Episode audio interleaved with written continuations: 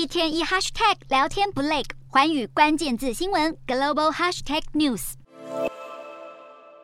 美国物价持续飙升，联准会下重手激进升息，希望能有效抑制通膨，却似乎在带领美国进入经济衰退的深渊。加拿大蒙特利尔银行的研究数据则指出，美国联准会收紧货币政策，使得美债殖利率曲线倒挂进一步恶化。十年期公债与二年期公债的利差在十八日达到负四十五的基点，预估未来还会继续扩大到负一百个基点。这个指标意味着美国经济陷入衰退的可能性极大。从历史来看，目前殖利率倒挂的情形，甚至比二零零八年金融风暴时期还要来得严重。高盛执行长所罗门警告，企业应该了解到风险正在升高，呼吁投资者确实做好心理准备。亚马逊创办人贝佐斯也在推特引用了所罗门的说法，要大家严阵以待。国际信评机构惠誉则预估，美国经济可能在明年春季陷入衰退，不过消费者财务状况仍维持强健，有望减缓衰退冲击。